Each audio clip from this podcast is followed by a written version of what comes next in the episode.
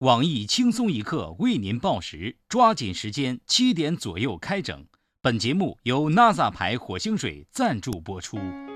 今天凌晨，美国宇航局宣布火星地表发现了液态水的存在。我台新闻七点整第一时间获得了 NASA 牌火星水的独家代理权。今天前一百位跟帖的网友还将会获得 NASA 牌火星水终身免费的试喝权。NASA 牌火星水就是好喝。NASA 牌火星水来自美丽而遥远的火星地表面，经过几万光年的提炼，富含铁、PM 二点五及维他命 A、B、C、D、E、F、G 等各种人体所需的微量元素，可以帮助人体提高免疫力，远离疾病。有实验证明，NASA 牌火星水可以帮助适龄儿童提高学习成绩，门门考试都得一百分。喝火星水自动学会火星文，单身狗喝了 NASA 牌火星水，魅力值瞬间提高一百倍。秒变成钻石王老五，轻轻松松摆脱单身的烦恼。老年人喝了 NASA 牌火星水，不仅可以延年益寿，而且一口气上珠峰都不费劲儿了，跳广场舞更有劲儿了。喝水请喝火星水，放心。NASA 牌火星水是轻松一个团队为您打造的专属个性化定制天然水，工厂位于火星地表宇宙首批五 A 级景区。NASA 牌火星水是目前宇宙内定制饮水行业领导品牌，专业品质值得信赖。轻松一刻不制造水，我们只是火星水的搬运工。NASA 牌火星水，你值得拥有。下面偷偷插播几条新闻。各位听众，各位网友，大家好！今天是九月二十九号，星期二。我是放假后想去 KTV 找公主的小强。大家好才是真的好，想找小公举，但是付不起包房费。我是四零四小公举小雨。英国公主上班十周，请假二十五天，算上周末一半时间在放假。老板要求其圣诞节前不许请假。我台评论：辅国的公主身在福中不知福，我们这里的公主薪水日结，还有任务，完不成还要罚站的。山东小伙福人被讹，发微博寻找目击证人。近日，曾和小伙一起下车救人的奥迪车主王女士站了出来，愿为其作证。警方教育见义勇为的小伙，做好事之前要先摄像。大爷，您是自己摔倒的吗？小伙在九部 iPhone 6s 上刻字，只为报复前女友。网友感慨：真羡慕有两部手机和九张钢化膜的人，被这个卖贴膜的心酸爱情故事感动了。南京小夫妻在地铁上喝饮料被开警告单，对此，地铁安检员指出，动荡车厢里喝饮料一泼洒可能造成地滑，导致乘客摔倒等。为了避免出现此类安全事故，建议广大乘客乘地铁口渴时大口吞口水，这样也能够起到解渴的作用。男子耍流氓摸服务员臀部，又抓住女服务员的头发强行拖下楼梯，态度非常蛮横。看到民警，男子依然很嚣张，自称后台很硬。经警方拘留后审问，打人者名叫叶良辰，后台着实很硬，因为他是本地人，有一百种方法让你们活不下去。男子做生殖器手术时连遭加价，术后出现勃起困难。据当时给男子做手术的主治医师李守银称，其实手术很成功，至于不举，建议病人换个女朋友试试。女子车祸后确认身亡，抬上殡仪车时又复活。据悉。女子刚死了没多久，突然想起来房贷还没有还清，墓地没钱买，权衡利弊后，还是决定不死了。国办要求全面加强改进学校美育，普通高中要开设舞蹈、戏剧等课程。我台多才多艺的美女主编曲艺表示，然并卵，这些课最后都会因为老师有事儿、生病请假而变成英语、数学、物理等课程。广东惠州出现血河，有网友透露，这条河就在他家附近，是一家宝石厂排出的废水。我台经常在各个领域打嘴炮的环境专家黄博士称，经过自己亲自检测，发现河水属于西瓜汁，是居民福利，可以免费畅饮，希望大家放心食用，绝对绿色环保、天然无污染，水质一级优。男子结婚半年不愿与妻子同房，妻子一怒之下申请法院强制执行。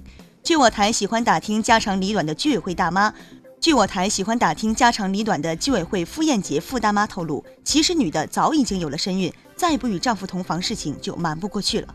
下面请听详细新闻。男子买九部 iPhone 6s 屏幕刻字，我不知道这条微博你会不会看到，也不知道他会不会看到。虽然我知道你最终还是被他耍了，但都不重要。我在九部苹果六 S 上刻字，只是为了祭奠我那份曾经刻骨铭心又万劫不复的爱情。拍照后送给因买手机劈腿的前女友。不过，有眼睛贼的网友指出，小伙儿其实是只用了一部手机，贴上钢化膜，刻了拍照，撕了再贴再刻，就为你这份无聊，我就给满天星。还有网友嫌小伙儿诚意不够，建议有本事九个手机放一起，再把屏幕砸碎了。对冷眼嘲笑小伙的网友，我台落魄富二代李天二十分鄙视。李天二表示，说别人九张钢化膜的，我就想笑了，别那么瞧不起人，万一刻坏了，所以肯定不止九张钢化膜。人家好不容易装逼成功，你们怎么这么狠心揭穿呢？其实你们都没有 get 到重点，能在六 S 材质的屏幕上刻出这种程度的划痕，它明显是在炫耀他的钻石，好不好？我台评论。小伙子应该庆幸，你女朋友不是因为一辆宝马才和你分手，九辆宝马你得多努力呀。据悉，前女友对小伙的行为作出回应称：“以前你只是个屌丝，现在你是个傻逼屌丝。”假作真实，真亦假。南京地铁颁布最严禁令，地铁内禁止大口呼吸空气。继禁止在地铁内喝水之后，南京地铁近日颁布最严禁令，禁止乘客在地铁内大口呼吸空气，被抓者将会被列入地铁进行黑名单。对此，安装专家黄博士解释称，由于地铁属于封闭空间，空气稀薄，如果大口呼吸，会减少地铁内空气含氧量，会导致一些体弱多病者出现缺氧等情况发生。黄博士还进一步指出，除了禁止大口呼吸以外，地铁方面今后将禁止有口臭的人乘坐地铁。如果这项禁令执行的顺利，以后还会将过于肥胖者也列入禁行名单。因为长得太胖会占用地铁的太多位置，人来人往，很容易造成乘客摔倒或者肩膀疼痛等情况发生。经常在早高峰坐地铁买菜的我台傅艳杰傅大妈对这一禁令表示支持。傅大妈说，地铁属于公共场所，在这种人员密集的封闭环境里，更需要人们遵守规则。傅大妈建议。地铁里带伞容易扎到人，穿高跟鞋容易踩到人，用手机容易辐射到人，听音乐容易吵到人，放屁容易熏到人，刹车容易摔倒人。